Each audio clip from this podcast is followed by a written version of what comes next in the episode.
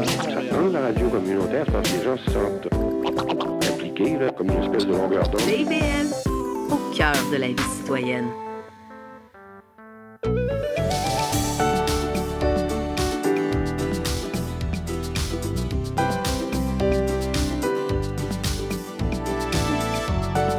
Bonjour et bienvenue à L'effet durable sur les ondes de CIBL, l'émission de la Maison du développement durable. Je suis Maude Desbois, votre animatrice. Et aujourd'hui, on sépare notre émission en deux grands segments, en commençant par les investissements et les finances durables, un sujet complexe qu'on va essayer de démystifier ensemble puis de vulgariser davantage. Et en deuxième partie, euh, je reçois trois intervenants qui viendront nous parler de l'impact social dans le cadre des entreprises, comment bien l'intégrer, de quoi ça peut avoir l'air, l'impact positif que ça a sur la société globalement également. Donc, pour débuter, je reçois euh, Jean-Philippe Renaud, directeur général de la Maison du développement durable. Bonjour, Jean-Philippe. Bonjour, Maude. Bienvenue à l'émission. Merci. Et Christelle Marilène Papineau, euh, qui est directrice de communication Rose sur Vert et aussi euh, qui est à la coalition Sortons la caisse du carbone. Bonjour. Bonjour, Maude. Donc, finances durables et investissements durables. Quel grand sujet. On l'a vu hein, juste en se préparant pour, euh, pour l'émission aujourd'hui. Euh, ça peut être compliqué à comprendre, mais ça peut être simplement expliqué aussi. Donc là, on va essayer de, de, de faire ça ensemble, cette vulgarisation-là, entre autres. Et j'aimerais ça qu'on commence par la vision macro de ce que sont les finances durables. Qu'est-ce que ça implique? D'où ça part? Christelle, est-ce que tu aimerais peut-être lancer le bal? Avec la, la finance durable. oui, avec la finance durable. Euh, totalement. Ben, c'est un terme, je trouve, qu'on entend de plus en plus. Tu sais, il y a eu, la, la, on entendait beaucoup le développement durable, mm. où est-ce que ça prenait donc l'aspect économique, social et environnemental. Et là, de plus en plus, on parle de, de finance durable. Donc, c'est une, une, finance, en fait, qui est de plus en plus consciente de, de, de l'impact, finalement, sur l'environnement, sur le social aussi. Donc, d'avoir cette conscience-là lors des investissements. Euh, et c'est un peu la même chose pour l'investissement responsable aussi, d'avoir une certaine responsabilité. Donc, c'est nouveau aussi de se dire, pardon, oui, excusez-moi, on veut euh, un rendement potentiel, mais on veut plus investir ou faire de la finance n'importe comment. Donc, de plus en plus, euh, les financiers de ce monde commencent à être plus conscientisés.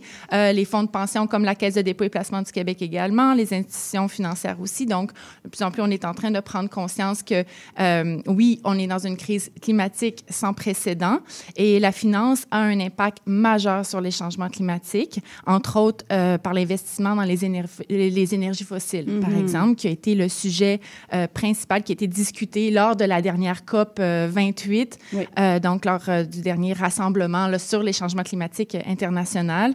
Donc, on est de plus, de plus en plus conscient aussi que les investissements dans les énergies fossiles ont un impact direct sur les changements climatiques. Euh, par exemple, le groupe d'experts intergouvernemental sur l'évolution du climat, donc le, le GIEC qu'on l'appelle, oui. euh, donc demande immédiatement une sortie des énergies fossiles euh, pour les remplacer par une énergie bon, plus durable. on peut parler de, de, de l'éolien, par exemple. Puis mm -hmm. lorsqu'on parle d'énergie fossile, on parle vraiment du, du, du gaz, oui.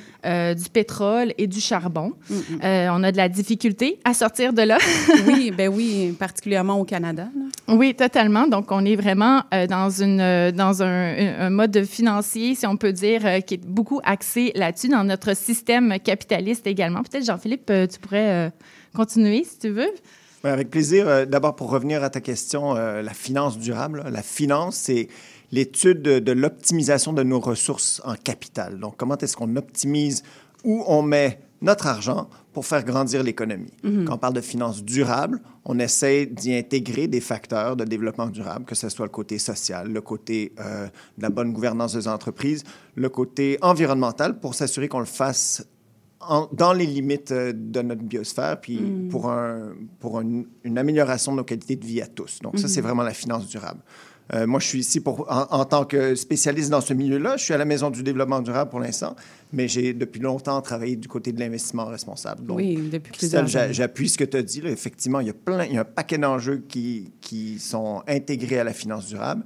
Il y a des grands mouvements de, de réglementation, de standardisation là-dedans. Donc, mm -hmm. euh, ça bouge beaucoup.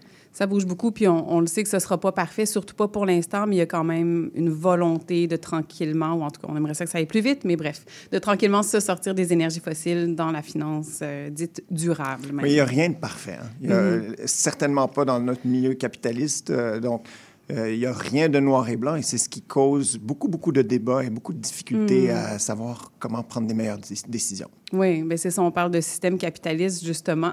Oui. dans la finance, ça doit être... euh, on, on ne parle que de ça, de capital. Oui, totalement. Puis on est vraiment dans cette idée euh, de faire du rendement, en Hmm. fait, euh, de- donc, donc de croissance infinie euh, que demande ce système capitaliste-là, mais en fait dans un monde de ressources finies. Euh, donc, de plus en plus, euh, on est en train de voir comment on peut faire du rendement avec des investissements donc plus durables, comme j'ai dit, des, des énergies euh, plus propres, par exemple.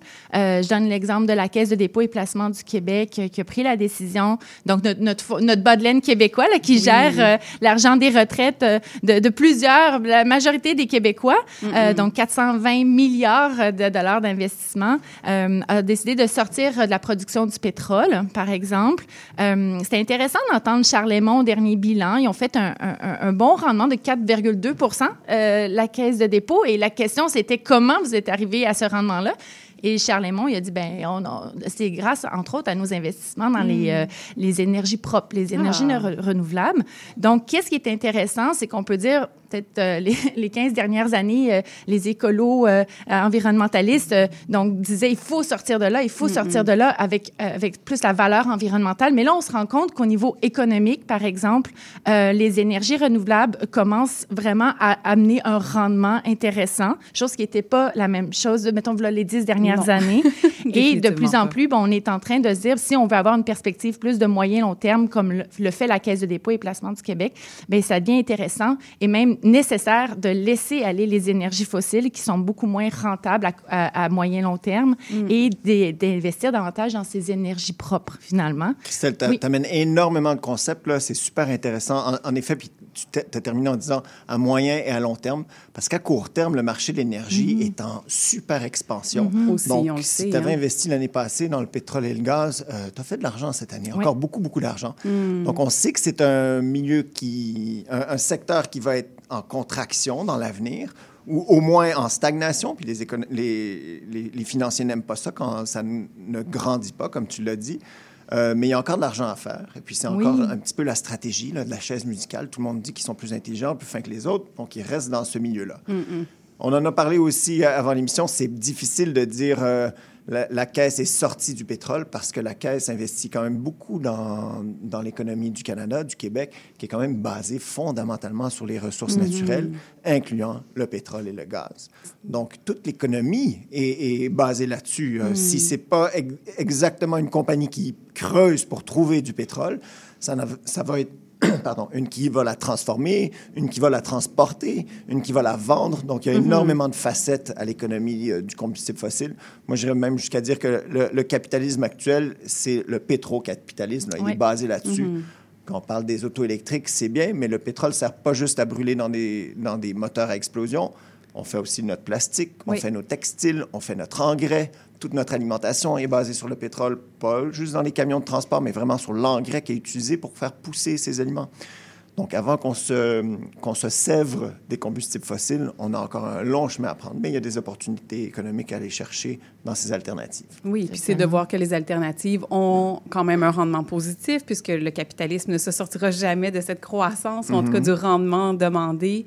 Puis là, de voir cet exemple-là du 4,2% par exemple, c'est de se dire, OK, bien, il y a une façon de le faire. Oui, on est comme, comme tu l'expliques, Jean-Philippe, euh, dans, dans, dans un vaste... Un vaste Euh, système. Oui, Ouais. un vaste système qui est basé sur, euh, sur le, le pétrole, malheureusement, mais c'est comme ça, puis on n'aura pas le choix de faire les, les, les pas un à la fois pour se rendre ailleurs, mais il faut avoir l'audace de le faire aussi, puis de le proposer, j'ai l'impression. Là, on veut pas trop diverger non plus sur, euh, sur, euh, sur le comment et le pourquoi on pourrait le faire, mais plus démystifier justement euh, ces concepts-là pour que présentement, en tant que citoyen, citoyenne et euh, plus grands investisseurs aussi, on soit capable de faire les meilleurs choix possibles dans les circonstances. Donc, de se ramener euh, vers ça, c'est vraiment ça que, que, que je souhaite accomplir avec vous aujourd'hui. Donc, euh, en ce sens-là, quelle direction est-ce qu'on peut prendre? Je sais qu'il y, a- il y a certains concepts probablement à démystifier d'emblée là, dans, dans, Oui, oui, oui. dans, dans Mais l'investissement. partons avec ça. Alors, partons avec les concepts parce que c'est Oui. les mêmes pour des grands investisseurs institutionnels de 420 milliards et les mêmes pour nous, là, qui sont beaucoup, beaucoup plus humbles en termes de moyens. Euh, il y a plusieurs stratégies. Comment est-ce qu'on peut intégrer les concepts de durabilité dans la finance? En numéro un, c'est c'est de regarder qu'est-ce qui est fondamentalement en contradiction avec tes valeurs. Si toi, Maud, tu veux rien savoir du tabac, ben, tu vas s'assurer que dans ton portefeuille, il n'y a pas de compagnies qui, qui, euh, qui font du tabac, qui vendent des cigarettes ou des vapoteuses, etc. Euh, ça, ça pourrait être un. Deux, on pourrait être- avoir un filtre positif plutôt que de dire on n'investit pas. On va dire qu'est-ce qu'on favorise? On pourrait favoriser les meilleures pratiques. Donc, peut-être tu veux pas te positionner sur le tabac, mais tu veux chercher ceux qui ont les meilleurs systèmes de gouvernance, les meilleurs systèmes de protection environnementale, les meilleures politiques, de manière à encourager ces comportements avec le poids de- du capital qui s'en va plus vers ces entreprises-là. Ça, c'est le deuxième. Le troisième, tu pourrais dire, ben, les grands investisseurs qui détiennent énormément de parts dans une entreprise, peut-être qu'une fois qu'ils sont dedans, ils pourraient aller les influencer, ils pourraient aller leur parler à ces entreprises-là, leur dire on a vu votre dernier bilan, bravo pour vos performances économiques, on aimerait reparler de vos performances sociales et de vos quelques scandales de corruption dans le pays XYZ. Oui. Ça, c'est de l'engagement actionnarial ou de l'intendance de titres, que ce soit des actions ou de la dette. On peut aller parler à ces compagnies quand on a beaucoup de poids, ou on peut faire partie de plus grandes coalitions qui vont aller parler à ces entreprises. L'engagement actionnarial, donc la troisième.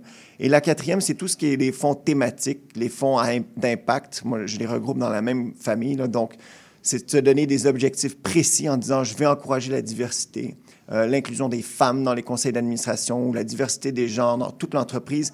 Et je veux vraiment focuser là-dessus. Pour l'instant, mes entreprises performent de cette manière-là. Je veux voir dans deux ans un impact là-dessus, que ça se soit amélioré euh, grâce au- à différentes stratégies, là, les stratégies dont on a parlé. Donc ça, c'est les, les quatre grandes familles de stratégies. Et puis, comme individu, tout comme institutionnel, on, on a un petit peu de pouvoir comme individu sur euh, comment est-ce qu'on place nos billes euh, et surtout les questions qu'on pose à ce niveau-là. Oui, oui. Puis Et je pourquoi? rajouterais à ça, c'est plus macro, mais comme individu aussi, on a ce pouvoir de voter pour des gouvernements Hmm. aussi, Ouais. euh, donc euh, qui mettent en place des lois importantes. Oui. Donc euh, aussi, on a ce pouvoir-là, comme euh, donc on- des fois on dit pourquoi voter, à quoi ça sert, mais c'est de se mettre des gouvernements innovants qui prennent à cœur, par exemple, euh, les, les changements climatiques, l'environnement, les enjeux sociaux aussi. Hmm. Donc ça aussi, c'est important de s'impliquer comme citoyen euh, au niveau euh, politique. Hmm, oui. C'est vraiment fondamental, hein, parce que moi, j'entends beaucoup de... de- Même dans mon cercle, des personnes qui baissent les bras en disant, ben comment on, on s'en va On vers un mur pas. Hmm. anyway, on n'arrivera pas, on peut rien faire. Mais tout le monde a cette excuse-là. là. Et puis, comment que quand, quand tu vas voir une firme d'ingénierie, nous, on travaille à la Maison du développement durable, tu te demandes, mais pourquoi il n'y en a pas plus? Pourquoi est-ce que les ingénieurs construisent pas plus que ça? Mais les ingénieurs disent, ben nous, on fait le mandat que les clients nous ont donné. Ben oui. Les clients sont souvent privés, c'est des entreprises, parfois elles sont cotées en bourse. Les, les clients vont dire, ouais, mais nous, on fait ce que les investisseurs nous disent. Alors là, tu vas voir le gestionnaire d'investissement qui place les billes, là, qui décide où, où mettre l'argent, où investir. Lui, il dit, moi, je fais juste prendre les commandes de mes clients, qui sont les détenteurs d'actifs, là, ceux qui fondamentalement, c'est à eux l'argent. Et ça, c'est toutes nous autres, là, par le truchement de la caisse de dépôt, de PSP, de nos fonds de retraite chez Desjardins, nos fonds de retraite euh, dans les différentes banques, nos REER à nous. Et ça, cette force-là, tout comme le pouvoir de voter un nouveau gouvernement, est très diffuse à travers toutes nous autres. Donc, c'est difficile de se mettre ensemble, de se dire c'est là-dessus qu'on pousse. Mais voilà, faut pas baisser les bras, surtout. Non. On, on en a parlé, là, il y a le dernier Protégez-vous qui est dédié, exclu- Oui, qui est dédié, très un beau, lecture, un beau 20 pages sur l'investissement responsable.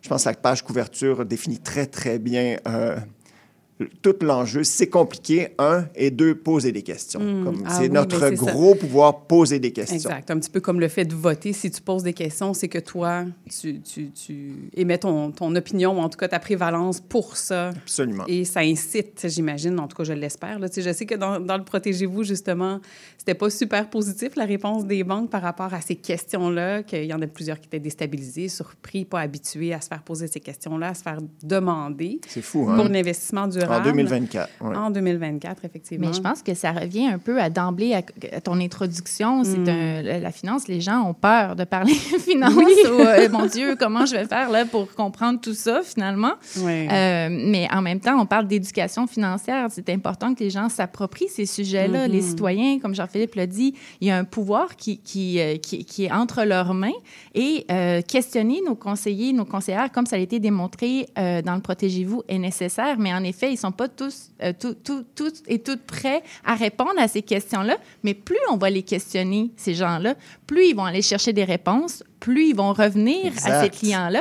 Donc, à un moment donné, on a besoin de mettre une certaine pression sur les conseillers et conseillères qui, elles, eux, en fait, font partie de ces institutions financières. Les institutions financières vont devoir répondre aux clients, euh, puis leur donner les, les- les- programmes ou les, les- fonds nécessaires, en fait, pour pouvoir investir comme ils veulent bien, selon, comme Jean-Philippe dit, selon là, les valeurs qu'on a au temps social et environnemental. Hey, imaginez le pouvoir qu'a eu cette publication de Protégez-vous. Là, toutes les, les, les banques qui y sont nommées, Oui. là, là, ils se retournent de bord, ils reparlent à leur propre équipe en disant hey, on n'était pas, on s'est fait chauffer les fesses, là, on n'était pas top hein, dans, nos, dans nos réponses.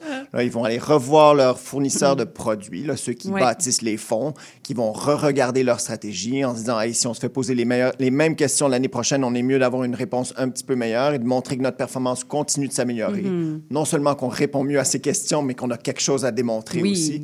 C'est comme ça avec ça. partout, là, quand, quand on se fait parler, euh, quand, il y a quelqu'un, un conseiller financier qui vous appelle, là, des code calls là, euh, Oui. à la maison, ben, on peut tout de suite euh, arriver, arriver avec ce genre de questions-là.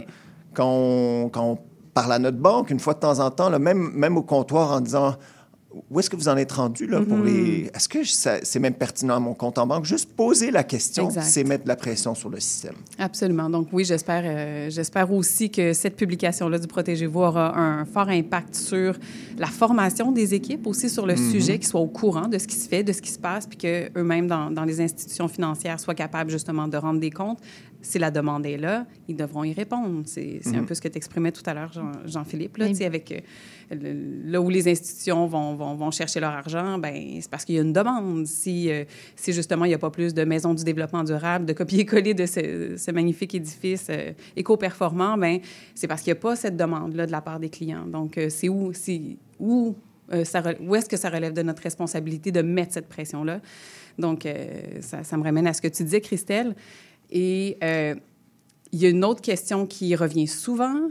J'ose croire que c'est un petit peu moins d'actualité, mais il y a l'éco-blanchiment aussi à travers tout ça qui fait que les gens perdent confiance puis se disent ben ça me sert à quoi de demander si finalement la réponse qu'on m'a donnée deux mois plus tard, je découvre que c'était pas tout à fait vrai puis que je me suis fait enferroiper. Fait que quand est-ce que je sais que c'est la vraie réponse? Quand est-ce que je sais que c'est que c'est que c'est sincère comme réponse? Ou comment je peux m'assurer en, en- en tant que client, cliente, que c'est pas de l'éco-blanchiment qu'on est en train de me servir. Totalement. Puis c'est intéressant parce que j'ai observé les, les derniers sondages euh, qui sortent au niveau euh, de l'éco-blanchiment, les Québécois.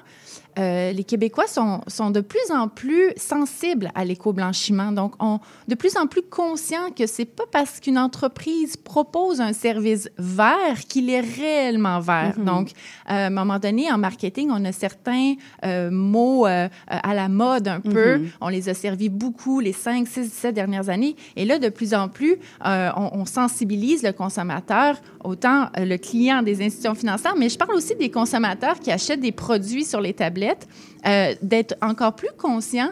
Euh, par exemple, dans le Protégez-vous, juste pour faire un petit peu de pouce là-dessus, euh, ils présentent les éco-étiquettes. Donc, Oui. toutes ces fameux, des fois, on achète un produit, il y a à peu près 10 petits logos là, qui, qui, qui- on ne sait pas trop qu'est-ce Ouais, que ça veut dire. Là. Ah oui, ça, ça- mais- ça change notre perception du produit. Ben, tu sais, on se dit, oh mon Dieu, il y, y y a carboneutre, alors ça veut dire que c'est vert. Bon, fait encore une fois, dans le Protégez-vous, c'est pas parce qu'il y a une étiquette qui est mise sur un produit que nécessairement cette étiquette-là a beaucoup de valeur. Ça peut être utilisé vraiment comme un outil marketing. Donc, il faut avoir un certain jugement aussi et s'intéresser à ce que veut dire ces petites étiquettes-là, parce que des fois, on va même payer plus cher parce que l'entreprise met l'étiquette, mais ça veut pas nécessairement dire que le produit est plus vert. OK, mais restons dans les produits financiers, là, parce qu'il n'y a Oui. pas d'étiquette, là. Il y a, il y juste euh, des. Ben, il y a quand même des, terminologies ou des des, mots brochures, employés, exactement. là. Moi, je voulais. C'est vrai, là, il y a énormément d'éco-blanchiment. Il y a aussi un, un manque d'éducation, tu l'as dit, Christelle, là, sur la, la finance personnelle, euh, l'économie 101. Mm-hmm. Donc, il y a de la confusion aussi, là, quand on, on investit dans un fonds dit ESG, là, environnement, Mm-hmm. avec des facteurs environnementaux, sociaux et de bonne gouvernance corporative. Euh, Quelqu'un m'a déjà dit, mais c'est tous les mêmes titres, là, de toute façon, ils investissent tous dans les mêmes marchés et il y a du pétrole dans, dans mes, euh, dans mes fonds ESG. Mais c'est possible parce qu'une compagnie X est meilleure, même s'ils sont dans les sables bitumineux, une compagnie X est meilleure qu'une compagnie Y. Donc, si la stratégie, c'est d'encourager les bons, ben, vous allez retrouver, par exemple, du Suncor dans, vos, euh, dans vos fonds ESG parce que c'est eux qui ont les meilleurs bassins de rétention, ou du moins la, la dernière fois que j'ai vérifié, euh, il y a 5-6 ans à peu près, c'est eux qui ont les meilleures relations avec les Premières Nations dans ce coin-là du, du pays. Euh, donc, ils ont des bons systèmes en place. Je vais peut-être traiter de carboneutralité, Oui, oui, oui, absolument. Vas-y, Jean-Philippe. la carboneutralité, là, nous, euh, notre budget d'empreinte carbone, on devrait tous atteindre le 2,5 tonnes de, de GES par année comme individu.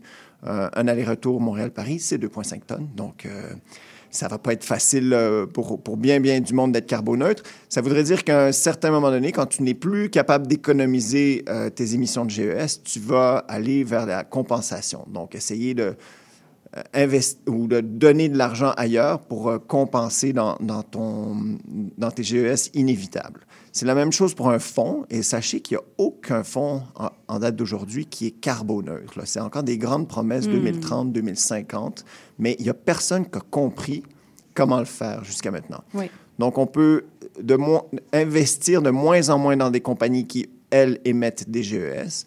On peut investir de moins en moins dans des compagnies qui créent des produits qui euh, créent beaucoup, beaucoup, beaucoup de GES. Mais à un moment donné, même si tu investis dans les éoliennes, ça crée des GES pour la construire, pour l'entretenir, pour Mhm. Oui, la mettre en toujours. place, pour la toujours, transporter. il y a toujours Donc, une empreinte. Exact. Mhm. Donc, il, il faut commencer à comprendre à des- comment est-ce qu'on peut investir dans des systèmes réparateurs, des restaurations écosystémiques. Et là, on n'est vraiment pas rendu là. Non, c'est ça. Donc, carboneutralité, là, c'est un gros fourre-tout. Il y a plein Hmm. d'institutions, il y a plein de produits financiers qui se veulent carboneutres en date de XYZ, Hmm. mais c'est pas en allant planter des arbres dans le nord du Québec que, que ça compense le carbone de manière durable. En tout cas, c'est pas la même échelle. là. On compare des, des pommes avec des options sur des oranges. Là. Donc. Oui. on n'est vraiment pas dans les mêmes di- dimensions. Je pourrais faire du pouce euh, sur bonne la oui, Vas-y, carboneutralité versus euh, éco-blanchiment. tu sais. Oui. Il y a- il y a l'ONU, là, les Nations unies, qui ont, qui ont sorti l'année passée des recommandations pour les institutions financières, par exemple, ou pour les fonds de pension, en disant, écoutez, vous devez respecter ça parce que, comme Jean-Philippe dit, c'est le mot à la mode. Ah, on va être carboneutre en 2050. Fait que là, c'est comme s'ils paraissent plus verts, mais il y, a des, il, y a des, il y a des paliers aussi. Donc, on dit, oui, OK, peut-être 2050, mais qu'est-ce que vous allez faire d'ici 2030? C'est quoi vos cibles 2030? Est-ce que vous comptez euh, calculer vraiment toutes les émissions de gaz à effet de serre que vous produisez? Donc, il y a certaines, euh, certains critères à respecter pour pas seulement que ce 2050 ou la carboneutralité soit maintenant un peu gage de, de finances durables, mais qu'il n'y a pas d'engagement réel derrière ça. Donc, l'ONU, ça fait- ils est encore sont encore revenus à la COP 28 en disant Hey, là, on a monté un comité spécifique là-dessus. Donc, là, tous ceux, là, institutions financières et tout, voici nos recommandations et vous devez respecter ça si on ne veut pas dire que vous faites de l'éco-blanchiment. Donc, Oui. euh, c'est- un terrain glissant, là, le- le ca- la fameuse carboneutralité. Oui, j'ai quand même bon espoir que justement, euh, à chaque fois, il y aura une version plus accrue peut-être ou plus spécifique de ce qu'est la carboneutralité pour éviter des, des, des, des, des zones glissantes, un petit peu comme tu l'exprimes là, euh, euh, pour pas que ça tombe dans l'éco-blanchiment. Puis plus ça va être spécifique, qu'est-ce que ça veut dire, Ouais. puis dans quels paramètres et c'est quoi, euh, quelle est la reddition de compte qu'on demande pour Ouais. pouvoir mettre le saut de la carboneutralité. Ben, ça va nous obliger à toutes ces réflexions-là. Fait que c'est un chemin intéressant à parcourir. Oui, Euh, puis, pardon. Ben, Vas-y, Jean-Philippe. Ça me fait penser à comment on, on analyse nos propres euh, comportements comme individus, comme Oui. consommateurs, comme investisseurs. Euh, on investit tous d'une manière plus ou moins passive euh, pour nos, pour nos retraites. Euh, L'investissement responsable, là, ben, moi, je me rappelle mes premiers cours en maternelle ou en première année. Là, on disait, pour sauver la planète, il faut les trois R, réduire, réutiliser, recycler. Donc, si tu consommes pas quelque chose, c'est 100% d'impact en moins. Si tu le réutilises deux fois, c'est 50% en moins. Si tu le recycles, tu as peut-être un avantage de 10 là. Ça, c'est vraiment la priorité prioritaire. Oui. Et après, l'investissement, là, comment on place nos billes à gauche, à droite, on est tout petit là, comme individu. Donc, c'est quand même difficile de dire, Ah, je vais investir dans ce plan, dans ce plan-là, ou je vais investir, je vais trouver les bonnes compagnies, ou moi, je vais euh, sortir mes billes de, de cette compagnie-là. Donc, d'abord, faisons notre introspection personnelle. Voyons nos comportements personnels. C'est quoi les, les, les fruits qui pendent, là, les low-hanging Oui. fruits? Euh, où est-ce qu'on peut commencer? Et puis après, ben, de, de grâce, poser les questions quand on a les, les opportunités. Mais c'est vraiment par la suite qu'on peut se dire, OK, comment est-ce que mon fonds de retraite peut être mieux équipé pour faire face à l'avenir? Oui, donc d'emblée, de se poser les questions, plus d'introspection également là-dessus. En conclusion, Christelle, qu'est-ce que ça serait quoi ton meilleur conseil présentement? Ben, je, je- on dirait que je peux pas euh, intervenir aujourd'hui sans vous parler de, de l'importance d'avoir des lois aussi Ouais. euh, qui euh, gouvernent en Go. fait euh, nos institutions financières Euh, et euh, la Caisse de dépôt et placement du Québec, par exemple, sa loi actuelle ne reflète pas ces investissements. Euh, dit oui, on veut investir plus de façon plus durable, mais la loi ne reflète pas du tout cette intention-là. Donc, modifions nos lois pour avoir des lois en fait qui soient plus conséquents avec des objectifs sociaux et environnementaux mm-hmm. en même temps. Et je, je, voulais aussi parler de la loi sur la finance, finance alignée sur le climat de la, de la sénatrice Galvez. Ce projet de loi-là qui pourrait mm-hmm. changer, justement, mettre de la pression sur les institutions financières pour qu'il y ait des objectifs collectif aussi socio-environnementaux euh, beaucoup plus grands que ce qui est actuellement. On se rend compte que seulement euh, une gestion, euh, une régulation par le marché ne, se fera pas. Donc, on a besoin des gouvernements forts et des lois fortes pour pouvoir y arriver actuellement. Oui, vraiment. Merci beaucoup pour cette conclusion forte.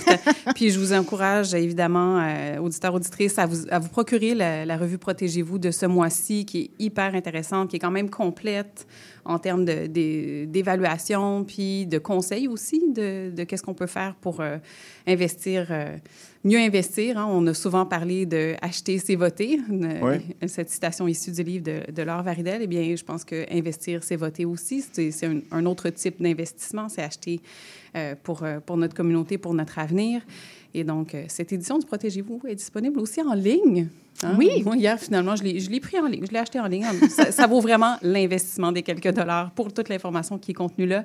Merci à tous les deux. C'était vraiment une conversation extrêmement intéressante et euh, j'espère aussi que nos auditeurs auditrices auront pu euh, en profiter et sortiront avec un petit peu plus de données d'informations et de comment s'adresser à leurs euh, conseillers financiers pour pour euh, cette année. Alors, Merci, euh, quand tu veux. Oui, oui, avec grand plaisir. Donc, euh, Jean-Philippe Renaud, directeur général de la Maison du développement durable et expert en finances durables, et Christelle Marilène Papineau, qui est directrice chez Communication Rose sur Vert, et, la, et aussi travaille à la coalition Sortons la caisse du carbone. Une excellente journée à tous les deux. Merci, Maud. Donc, on s'en va vers une courte pause maintenant et restez proches parce qu'après, on parle impact social dans les entreprises. À tout de suite. Vous cherchez une activité ludique et rassembleuse? Inscrivez le Bingo Radio de CIBL à votre agenda. Chaque semaine, courez la chance de gagner 3500 dollars en prix. Invitez vos amis et jouez avec nous tous les dimanches dès 13h. Pour participer, procurez-vous les cartes de jeu du bingo de CIBL dans un point de vente près de chez vous. Pour trouver des lieux, visitez notre site web au cibl1015.com sous l'onglet Bingo Radio de CIBL. À dimanche prochain et bonne chance!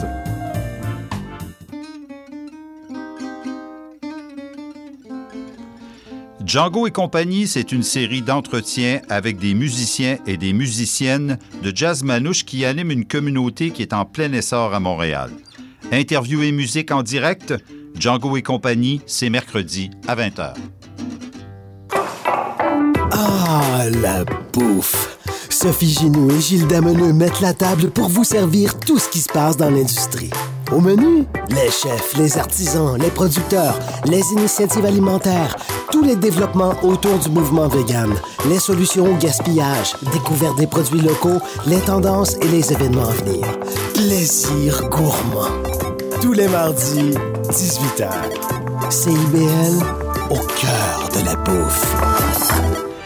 Spraynet et Spandex, tous les hits des années 80. Wow, wow, qu'est-ce que c'est ça? Ben, c'est pour annoncer ton émission. Mais non, je ferai pas jouer des hits. Je vais faire découvrir d'excellentes chansons qui ont pas ou très peu joué à la radio à l'époque. D'ailleurs, tu devrais aimer ça, je pense. OK, reste en ligne pour la chance de gagner un voyage à Vegas avec Kat de tes chums. Eh, boy! Spraynet et Spandex les mardis de 16h à 18h et en rediffusion les samedis de 21h à 23h sur CIBL 101.5 FM. CIBL.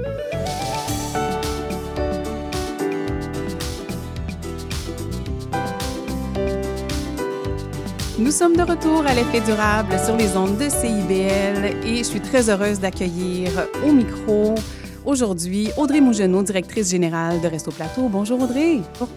Il y a également Ruben Jiménez, directeur des opérations de Propret, une entreprise d'insertion dans le secteur de l'entretien ménager. Bonjour. Bonjour. Et Benjamin Mercader, directeur des opérations chez Renaissance. Bonjour. Alors, on parle impact social. Hein. Avec vous, aujourd'hui, on parle de comment ça peut s'intégrer dans un plan d'entreprise, dans un plan d'action et euh, de ce que ça comporte également euh, quand, quand, on parle d'impact social. Dans le cas des trois entreprises que vous représentez aujourd'hui, euh, on, retrouve on se trouve en plein cœur de ce qui est l'économie sociale, qui a un impact évidemment sur la société, sur les individus qui la composent. Et euh, bien qu'on en ait déjà parlé à quelques reprises à l'émission de ce concept-là sous différentes formes, j'aimerais commencer par une brève définition de ce que ça veut dire être une entreprise d'économie sociale. Puis je te lance la balle, Audrey. tu es là à ma gauche, toute souriante.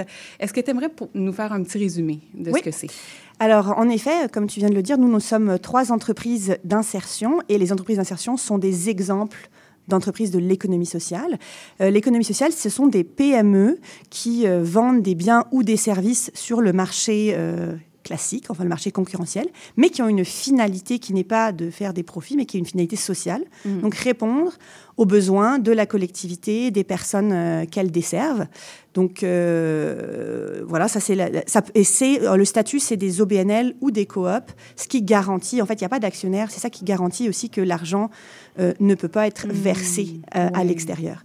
Donc ça, c'est l'économie sociale. Et nous, on est des entreprises d'insertion. Donc on a comme mission de favoriser euh, l'intégration sur le marché du travail de personnes qui sont très éloignées euh, de l'emploi. Mm-hmm. Oui, effectivement. Et donc, la dimension sociale, par exemple, dans le concept de développement durable, c'est pas considéré autant que les dimensions économiques et environnementales, par exemple. Pourquoi, selon vous? Là, je me tourne vers tous les trois. Il y a peut-être...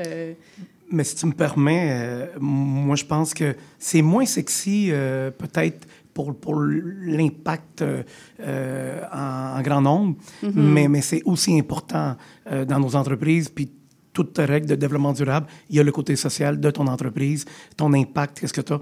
On, suit beaucoup de formations en développement durable et ça fait partie d'un des volets très importants que même moi, j'étais très surpris euh, d'en entendre autant parler quand on est en formation euh, sur le développement durable. C'est juste que je pense qu'il est peut-être moins sexy pour euh, parler de la planète verte, pour parler de l'eau, pour parler de tout ça. Mhm. Fait que, mais c'est aussi important les conditions de travail qu'on offre à nos employés, la façon d'intégrer les, les, les nouveaux arrivants ou les, ou les gens en difficulté, ou simplement donner des bonnes conditions dans le bureau, euh, euh, des beaux lieux de travail. Ça aussi, c'est mm. important pour euh, le développement durable. Puis ça permet de, qu'il y ait moins de roulement, ça permet de, de, meilleures conditions pour tout le monde. Oui, merci Ruben. Et, pour vous, Benjamin? Ben, je crois que peut-être c'est une méconnaissance ou un mélange entre écologie et développement durable. Mm. Mais quand on regarde les objectifs de développement durable de l'ONU, le volet social est plus que présent. Là. Oui, mais c'est vrai que quand on s'y réfère, effectivement, euh, on voit plusieurs aspects qui sont en lien avec, un, avec un impact social ou avec l'économie sociale, mais on n'en entend pas assez parler, à mon goût en tout cas. Puis je pense que vous êtes d'accord avec moi. Tout à fait. Euh, parce que ça ne sera pas les premiers éléments considérés dans un plan d'action en développement durable pour une entreprise. Ils vont plus penser effectivement, OK, ben qu'est-ce que ça rapporte pour l'environnement? Qu'est-ce que qu'est-ce qu'au niveau économique, ça va, ça va nous aider à aller chercher, par exemple. Euh, là, euh, tu sais, euh, par exemple, OK, je vais reprendre ma question du début, je veux tout dire en même temps. Ça marche jamais. Ça marche jamais très bien.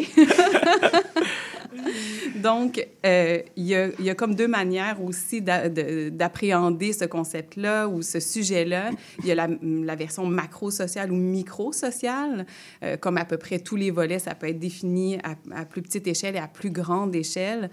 Comment est-ce qu'on pourrait euh, le définir, par exemple, euh, mm. avec toi, Audrey? Comment tu vois ça, l'aspect qui est plus justement microsocial, puis qu'est-ce qui touche à plus grand que ça? Euh, oui, bah dans, un plan d'action en développement durable que ferait n'importe quelle organisation, parce qu'en fait, le volet social, c'est important de dire qu'il n'est pas réservé à des OBNL avec une mission sociale. C'est très mm-hmm. important. N'importe quelle organisation, peu importe son statut, peu importe sa mission, qui veut avoir une action en développement durable peut intégrer un volet social. Elle peut le faire de deux manières. Elle peut le faire en regardant plus, en étant plus tournée vers l'interne. Donc là, on parle euh, conditions de travail des employés, bien entendu, culture organisationnelle, culture de gouvernance, mm, mm. la manière dont les décisions sont prises, mais aussi santé, mieux-être au travail. Euh, donc des choses qui sont vraiment tournées vers les employés, mais bien plus que le nombre de jours de congés par an. C'est vraiment beaucoup plus large que ça ou alors, et où, en fait, l'organisation peut se, se, se, poser la question de quel impact j'ai, moi, euh, euh, comme organisme, sur ma collectivité, donc à l'externe, autour de moi, quel impact social j'ai? Mm. Et là, ben, on aurait plein d'exemples à donner, j'imagine que tu en veux, oui, ben oui, euh, sur c'est quoi un impact social sur la communauté? Oui, Ruben, Mais par exemple. Moi, ça fait 20 ans que je fais de l'économie sociale euh, euh, à Montréal. Je suis service d'entretien propre. Puis tout le temps, quand j'étais dans les tables avec le CESEM, avec le chantier, je disais toujours un jour, le privé va venir nous copier. Hmm. Parce que c'est tellement beau, qu'est-ce qu'on fait?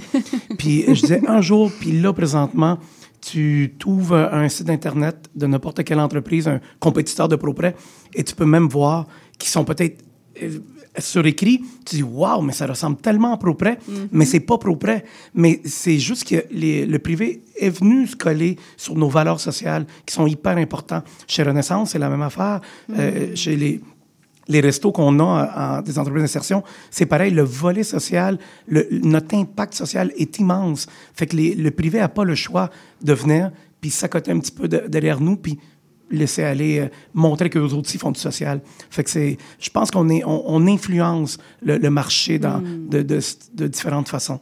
Oui, absolument. Puis c'est beau de voir ça aussi. Ça prend des inspirations quelque part. Puis si ça prend ce chemin-là pour que le privé aille se coller plus sur, euh, euh, sur euh, ce qui a de l'impact social sur l'économie sociale, ben tant mieux euh, si ça se passe comme ça. Tout à fait. Et on est aussi en métamorphose. Donc, euh, Oui. ce qui- le besoin actuel dans la société n'est pas le besoin futur. Donc, on doit être aussi attentif euh, à l'évolution euh, des Mm. besoins. Donc, euh, chez Renaissance, bien sûr, on a des parcours d'insertion sociale. Oui. Donc, aider des gens éloignés du marché du travail à réinsérer un emploi. Mais qui sait, dans les prochaines années, quel sera le besoin? Donc, on va devoir Mm. s'adapter. On parle beaucoup euh, de logements sociaux, on parle beaucoup, donc il y a différents créneaux qu'on peut explorer pour faire la différence. Et c'est le Mhm. sens, c'est notre sens, c'est la raison d'être de nos organisations. Donc, euh, on doit, euh, on, a un, on a un modèle économique, mais pour pouvoir contribuer à la société. Mhm. Et chez Renaissance, par exemple, c'est bien connu, effectivement, euh, comme, comme, euh, comme modèle d'affaires en, en réinsertion. Comment est-ce que euh, tu vois ça, toi, Benjamin, l'impact que ça a sur les individus en tant que tels, mais aussi de manière plus vaste sur la société à l'extérieur de Renaissance? Ben, chez Renaissance, on a trois missions. Donc, il y a une mission sociale euh, d'insertion, mais également on a des centres de recherche d'emploi. Donc, certaines personnes sont euh, malheureusement pas euh, accompagnées pour la recherche d'emploi. Mhm. Donc, on leur offre des services dans nos établissements, des services gratuits où ils peuvent rencontrer une conseillère à l'emploi et pouvoir se faire guider pour réinsérer le marché de l'emploi. Oui. Il y a une- un volet aussi euh, environnemental.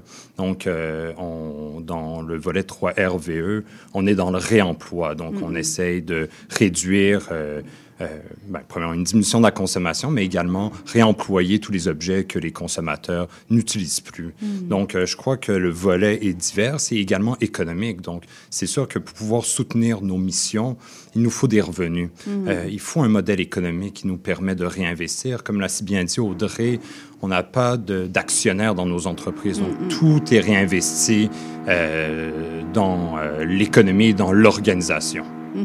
Oui. Et de ton côté, Audrey, avec Resto Plateau, pour euh, les personnes qui ne seraient pas au courant de comment ça fonctionne, Resto Plateau en termes de réinsertion ou d'insertion sociale, comment, euh, comment ça se traduit dans votre modèle? En fait, c'est très similaire. hein. Les entreprises d'insertion, elles ont, elles ont tout un modèle qui est très similaire. Ce qui varie, c'est l'activité économique. Mhm. mais, mais le modèle est, est vraiment similaire. On, on- on est là pour accompagner des gens qui n'arrivent pas par eux-mêmes à accéder au marché de l'emploi ou n'arrivent pas à y accéder de façon durable, justement. Mhm. Oui. Euh, le mot du jour.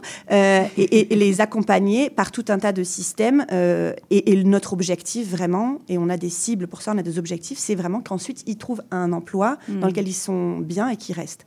Peut-être pour revenir aussi sur le- le- l'impact externe. Euh, t'es, euh, une entreprise qui décide de faire appel à Resto, parce que notre activité économique, nous, c'est une activité de traiteur ou de location de salle, et bien une entreprise qui déciderait de, faire de louer notre salle pour son parti de Noël ou de faire appel à, à nous comme traiteur pour son séminaire et ses boîtes à lunch, ben là, elle vient de cocher la case de fournisseur socialement responsable, Mhm. puis écologique aussi parce qu'on essaye au maximum. Et donc là, elle vient de commencer à cocher sa case de OK, j'ai un impact social parce que je choisis je choisis un traiteur qui a un impact social. Ou je choisis de confier mes services de- d'entretien et de ménage à ProPrêt Mhm. plutôt qu'à une entreprise privée. Et ProPrêt, encore une fois, comme nous, a cette mission de réinsertion. Ou je choisis de faire des partenariats avec Renaissance pour euh, me débarrasser de, des- des objets, etc. Donc, on est, on est vraiment là-dedans. Nous, on a une mission interne qui est très forte au niveau social, parce que c'est notre, notre mission, c'est notre cœur de métier. Mais on Mm. peut aussi participer au plan de développement durable d'entreprises privées qui auraient, qui auraient envie d'avoir cet impact-là. Oui, oui, oui, je comprends. Là, ça vient s'insérer dans plus grand que vous parce que c'est un choix qu'ils ont fait d'aller vous chercher, d'aller- vers vos services au même titre que Propré, euh, si je peux me permettre.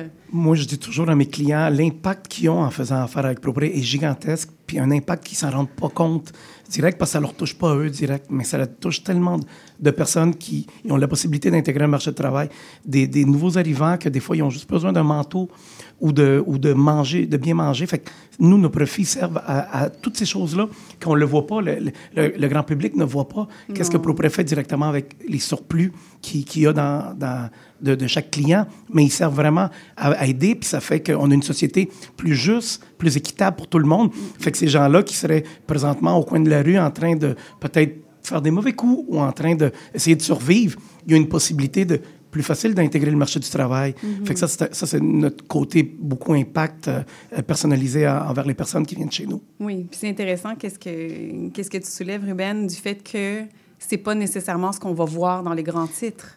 Mais tu vois, moi, moi, je fais beaucoup des conférences internationales pour parler de l'économie sociale à Montréal, Mhm. au Québec. Parce que pour moi, c'est le plus beau modèle au monde. Puis quand je le présente, les gens euh, au Mexique, à Cuba ou en République dominicaine, ils restent épatés. Ils disent Ah oui, mais ça, ça, ça évite que ça, ça l'arrive, puis ça, ça l'arrive. Ils sont capables de comprendre parce qu'ils ne l'ont pas. Nous, ici, il y a tellement d'entreprises euh, sociales et euh, c'est gigantesque, c'est 10% du PIB du Québec. Mhm. Fait qu'on on, on a un gros impact, mais des fois, on s'en rend pas compte. Tu sais, les, les, les, les résidences pour femmes dans le besoin ou les sans-abri ou les gens qui sont vraiment dans le besoin, si ces gens-là ne seraient pas là, si ces organismes-là de, de, de bienfaisance et d'économie sociale ne seraient pas là, euh, ces gens-là, ils seraient où? Ils seraient à la rue. ça, on se retrouverait avec un bassin de... Exactement. La criminalité, les, toutes ces choses-là, on les voit. Puis la transformation qu'on voit, que bien des fois les gens ne se rendent pas compte, c'est que nous, on les, on les, on les a chez nous pendant 910 heures.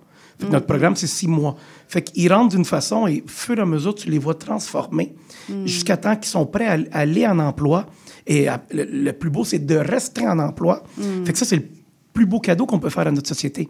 Oui. Tu sais, il y a 250 environ clients permanents, mais c'est grâce à ces 250 clients, dont vous, CIBL, Oui, dont CIBL, et, le et- nommer. et le 222 depuis son ouverture, euh, grâce à la Société de développement Angus, qui nous ont donné cette chance-là, mais Mm. ça permet que euh, il y a du monde qui vient ici en formation. Y a du- on a, je vois mon gars de ménage qui fait, le, qui fait le ménage présentement, François, il a fait le parcours d'insertion. Mm. Ça fait à peu près 10 ans.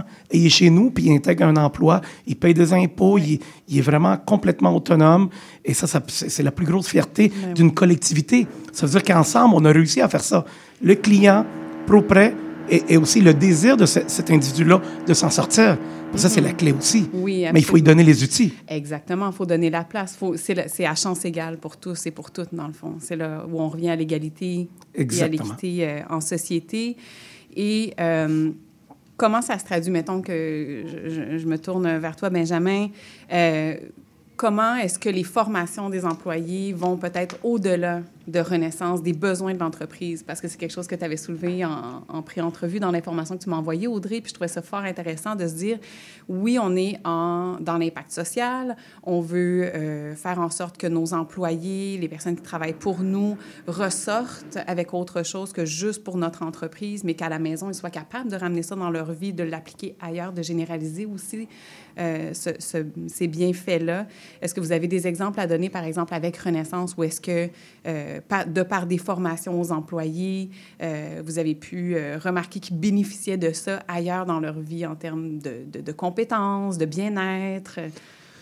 Oui, tout à fait. C'est vraiment une question ultra intéressante. Euh, je serais, vous savez, chez Renaissance, on a une partie d'employés permanents, une, une partie d'employés qui font euh, le parcours d'insertion. Oui.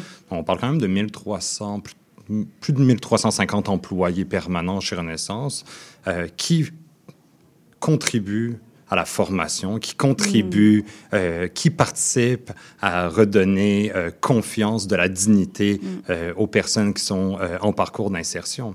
Et les participants, comme on les appelle, qui font le parcours, une fois chez elles, une fois que tu, tu, tu tu es en mesure de reprendre confiance en toi, tu es en mesure de, euh, de reprendre de la dignité, mais c'est tout ton cercle familial qui en bénéficie. Mhm. Donc, euh, tu, re- tu commences à contribuer peut-être financièrement euh, à l'achat et au volet économique de la famille, Mhm. ta confiance, tes interactions avec les gens qui t'entourent en bénéficient. Tu peux contribuer aussi davantage à la société en participant à des activités et tout. On s'efforce également à mettre des choses en place, je crois, comme mes collègues, que ce soit des formations économiques. On parle beaucoup euh, de la situation économique, Mm. que les prix ne, de l'inflation, que les prix ne cessent d'augmenter. Donc, je crois qu'un outil qu'on peut faire, c'est non seulement de donner des conditions euh, qui ne cessent de s'améliorer dans nos organisations, mais également de donner des formations qui leur permettent euh, de pouvoir gérer adéquatement soit leurs ressources financières, soit leurs ressources alimentaires, soit différents aspects. Et également, c'est sûr que ils sont accompagnés avec euh, des intervenants socio-professionnels. Donc, euh, chaque participant euh, peut avoir une, intera- une interaction avec ses conseillères. Et c'est sûr qu'on travaille sur des éléments fondamentaux. Donc, on regarde la pyramide de Maslow, Mm, mais oui. on part de la base pour s'assurer que les gens puissent évoluer et, et, constituer une fond- des fondements solides Oui. pour qu'ils puissent s'épanouir par la suite. Mhm. Donc, de leur donner un outillage plus ample, plus varié aussi, des connaissances générales. Aussi, on peut penser à la culture. Audrey, a un des exemples que, que, tu, que, que tu nommais, de dire pourquoi pas, tu sais, Mhm. aller jusque-là, tu sais, sortir des, des, des conventions ou de ce, ce qu'on a l'habitude de voir, puis c'est ce que vous faites tous les trois d'emblée, socialement, mais de se dire que même au sein du modèle, euh, d'impact social et d'économie sociale, on peut décider d'aller ailleurs quand on parle de, de, de formation de nos employés, du bien-être de nos employés au sein de l'entreprise. Le- le- la question de la formation, je trouve que c'est un, un aspect vraiment intéressant. Euh, moi, j'ai beaucoup cheminé sur ce- cet aspect-là. J'avais une vision au départ de la formation, du développement des compétences euh, euh, des employés assez, entre guillemets, euh, traditionnelle, c'est-à-dire, est-ce que moi, comme organisme, j'ai besoin de cette compétence? Si oui, je vais accompagner, former mon employé. Mm. Si non, j'en ai pas directement besoin, euh, je vais pas le faire. Et une des choses qu'on voit au niveau du développement durable, c'est de dire, bah, en fait, est-ce que c'est suffisant, ça, comme rôle de l'employeur, ou est-ce que l'employeur ne, ne devrait pas contribuer au développement des compétences dont la société a besoin Donc, moi, je suis, on est dans un organisme où l'anglais n'est pas vraiment nécessaire, mais on sait que l'anglais euh, est une compétence importante. Alors, on va aller plus loin. On va dire, ben, est-ce qu'on va offrir des formations de cours d'anglais ou on va offrir des formations sur des domaines dont Resto Plateau va pas bénéficier directement, immédiatement. Mais par contre, la société va en bénéficier en augmentant les compétences des employés. Et évidemment aussi, il y a quand même un impact sur la rétention du personnel qui voit ces investissements-là qu'on fait pour eux. Mais c'est pas l'objectif. L'objectif numéro un, c'est pas la rétention. Ça, c'est la cerise sur le Sunday. L'objectif, c'est ben, comment moi, comme employeur, je peux contribuer à développer les compétences de la société de façon générale. Ça, ça change quand même pas mal la vision, la vision des budgets de formation, puis la, vision vraiment RH de, de cet aspect-là euh, au sein des organisations. Mhm. Autant on peut penser à l'évolution des conditions de travail, qu'au départ, c'est comme, bon, ben, on donne le minimum qu'on juge nécessaire. Et pour nous, en tant qu'entreprise, c'est un investissement financier que de faire ça. Et maintenant, c'est comme, non, ben là, on est rendu ailleurs, vraiment, dans le souci des humains qui composent notre entreprise, qui en font partie, qui la font fonctionner, rayonner, et qui, après, sont des individus, des individus aussi qui retournent vivre leur vie dans la société. Donc, euh, je, je trouve que c'est... euh, Si tu me permets, Oui, euh, la beauté de nos entreprises, c'est qu'on s'adapte à la clientèle et aux besoins qu'il va avoir dans nos communautés. Mhm. Fait que ça, c'est beau. Puis euh, moi, en 20 ans, j'en ai vu plusieurs. Tu sais, au début, quand j'ai rentré euh, dans le milieu, on a eu beaucoup de, de gens criminalisés qui, Oui. qui, qui, qui cherchaient une chance de, de rentrer en emploi, puis c'était très difficile pour eux. Fait que, après ça, ça s'est transformé un petit peu. Et là, aujourd'hui, c'est beaucoup de santé mentale, beaucoup de gens, euh, après la pandémie, qui sont affectés santé mentale. Mais ces gens-là, c'est pas si facile que ça pour eux d'entrer dans le marché du travail. Puis là, on, on- on voit de plus en plus de difficultés dans nos jeunes euh, avec certaines euh, difficultés. Mais euh, l'entreprise s'adapte. Ça, c'est notre besoin. Nous, notre, notre euh, création réelle, pour la raison pour laquelle on est né, c'est pour ça, pour servir à la communauté. Mhm. Et c'est ça la beauté de la chose. Oui, le client, le côté commercial servent à ramener des profits pour pouvoir soutenir cette mission-là, mais nous, on est toujours en changement, dépendamment de la clientèle qui va arriver. Tu sais, un certain temps, c'était des nouveaux arrivants. On en a eu beaucoup de nouveaux arrivants, et là, il faut les adapter, comment on adapte le- le- la documentation, comment on va les accueillir, comment on va les intégrer. On, leur fait faire un tour de la ville de Montréal parce qu'ils connaissent rien. Fait que, tu sais, ils n'ont pas tous les mêmes besoins. Mm-mm. Puis même, même aujourd'hui, c'est le besoin de santé mentale et, et, et c'est fort. Mais c'est complètement différent. Fait que l'ent- l'entreprise a su se préparer, s'adapter aux changements que la société nous amène. Fait que moi, je trouve que c'est la beauté de, de- de nos organisations, s'adapter dépendamment qu'est-ce qui va nous amener. Dans 10 ans, ça va être quoi le besoin? Mhm. On verra. Mais je suis convaincu qu'on va être là, on va être prêt pour, pour, euh, pour être là en première ligne. Oui, et cette, cette flexibilité-là contraste tellement avec les modèles d'affaires euh, conventionnels, Traditionnels, traditionnels, oui. Et juste rajouter un petit Oui. élément, je trouve que certaines euh, organisations, euh, peut-être privées ou corporatives, pourraient bénéficier fortement de notre expertise dans le, dans le domaine. Donc, Mm. euh, euh, je sais que l'intégration de nouveaux arrivants sur le marché de l'emploi, il y a certains défis de compréhension, de valeur, de, euh, voilà, il y a certaines contraintes et euh, on a beaucoup de choses à apprendre, mais nos entreprises ont développé vraiment des compétences et on est prêt vraiment à tendre la main à différents milieux ou corporatifs ou entreprises privées pour leur transmettre ce savoir-là. Et il y a vraiment un beau partenariat qui pourrait être fait à ce niveau-là. Mhm, Je vois Audrey qui fait des thumbs up. Ouais, je, je- je suis complètement d'accord. Je pense qu'on est, on est les entreprises d'insertion. Une de nos forces aussi, c'est comme nous avons une activité commerciale et donc des- des- on est habitué à dealer avec euh, le milieu entre guillemets privé. Ce sont nos clients. Mhm. Euh, on peut faire vraiment des ponts. On est vraiment, on peut faire des ponts entre un milieu peut-être plus traditionnel entre guillemets communautaire. Il n'y a rien de péjoratif dans le mot traditionnel. Euh, et et- et l'entreprise privée. Et je, je, je, je, je- je- voilà, je, je vais pas Mhm. re- redire ce que Benjamin vient de dire. Je, suis complètement d'accord qu'il y a des ponts à faire. Il y a des échanges de pratiques. Nous, on apprend. Tu sais, on a, on a pris les méthodes de gestion du privé parce qu'on on a besoin d'être efficace.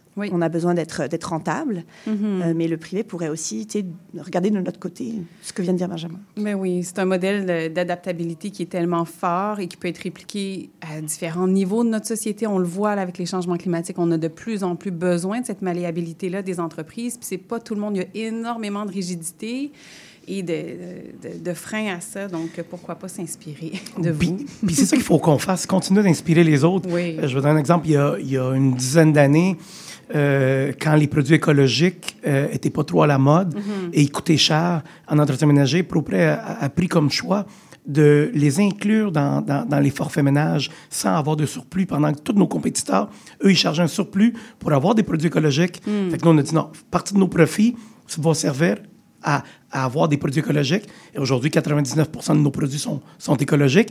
Mais ça a commencé là. Puis là, peu à peu, tu as vu le secteur privé, nos compétiteurs, changer aussi le modèle, puis dire, OK, euh, on n'a pas le choix de suivre.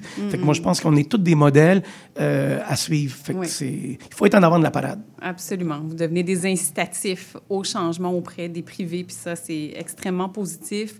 On parlait tout à l'heure des 17 objectifs euh, de développement durable de l'ONU, euh, dont plusieurs sont liés totalement en partie au volet social. On peut penser à euh, pas de pauvreté, fin zéro, la bonne santé et le bien-être, l'éducation de qualité, égalité entre les sexes, inégalité réduite, travail décent.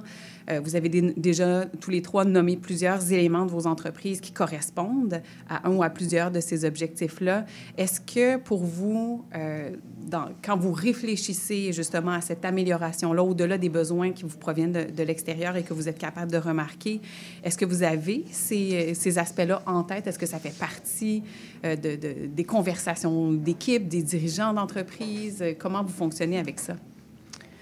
Euh, oui, euh, simplement parce que euh, les, les personnes qu'on accompagne au niveau des parcours d'insertion, c'est des personnes qui ont de multiples besoins.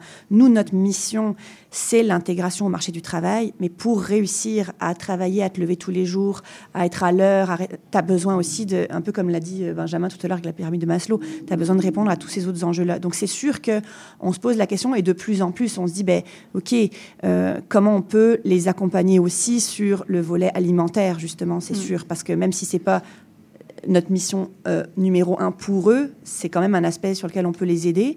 Et puis après, on, on se pose aussi cette question-là dans la communauté. Dans l'exemple de Resto Plateau, on a, on a des actions communautaires au niveau de la sécurité alimentaire, on a un restaurant communautaire, et on a commencé à faire des sondages auprès des, des dîneurs et des dîneuses pour leur dire, mais vous venez chez nous pour manger et pour euh, sortir de l'isolement. Avez-vous d'autres besoins Mhm. essentiels euh, auxquels vous faites face et comment on pourrait vous aider? Est-ce que c'est avec des partenariats avec d'autres organismes? Est-ce que c'est en, en- avec des ressources supplémentaires? Donc on commence à aussi creuser ça en disant mais finalement, une fois que ces personnes qui ont des besoins sont là, allons voir, peut-être pas seuls, avec d'autres partenaires, mais allons voir comment on peut agir sur les autres enjeux qu'ils pourraient éventuellement euh, avoir. Oui, absolument. Donc, de, joindre nos forces aussi, mais de questionner euh, les personnes qu'on dessert qui pourraient en bénéficier. Avez-vous aussi euh, des exemples ou est-ce que vous, ça fait partie, euh, Ruben et Benjamin, de, ce que vous gardez en tête, ces objectifs-là? Mais chez nous, oui, moi je dis que ça fait partie de l'ADN de toute entreprise d'économie sociale Mhm, et surtout c'est d'insertion, parce qu'on va beaucoup plus loin. Euh, et chez nous, je vais te donner l'exemple, c'est on, on pas avoir peur de faire des partenariats, voir avec les, les- les autres collègues et même les entreprises privées comment on peut venir en aide à notre, à, à- à notre clientèle d'insertion.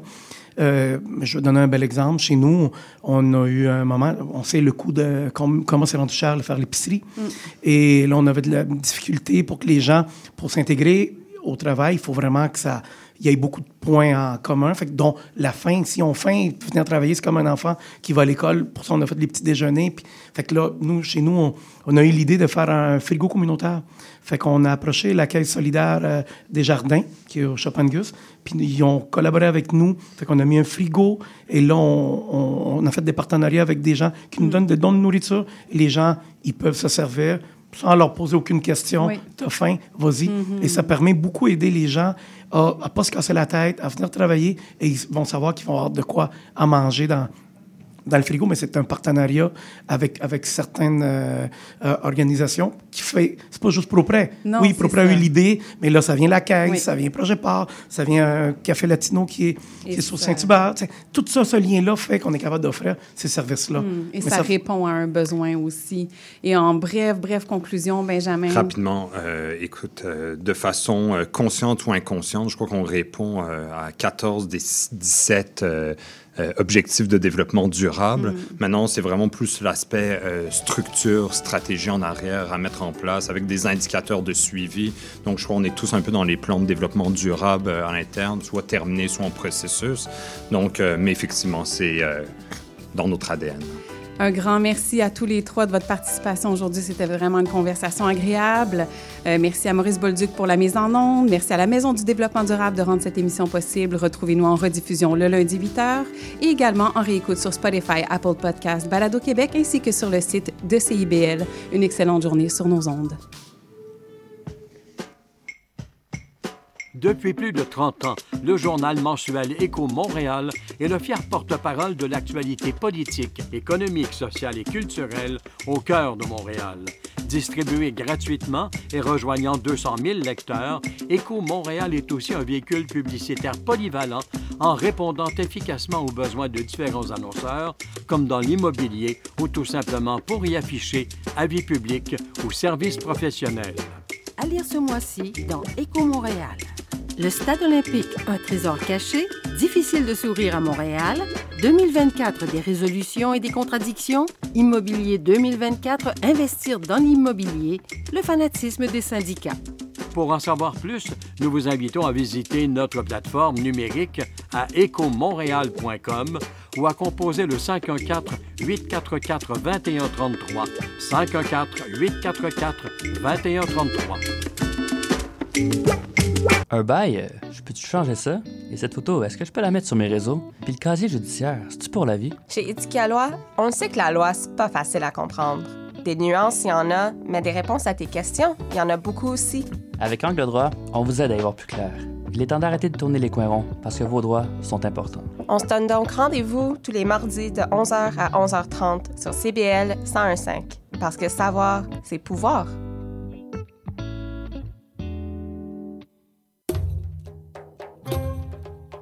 Trésor d'Orient est un programme musical artistique animé par Sami Hilal qui met en lumière les figures de la musique arabe, qu'il s'agisse de chanteurs, compositeurs, poètes et écrivains. Ce programme vise également à clarifier les formes musicales arabes et inclut une station qui parle de musiciennes et de musiciens les plus importants du monde arabe et leurs compositions. Trésor d'Orient, chaque mercredi 20h30 sur les ondes de CIBL 101.5 FM Montréal.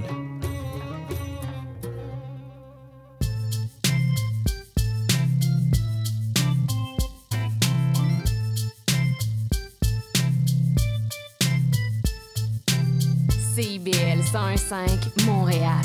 CIBEL, 40 años en el corazón de la cultura.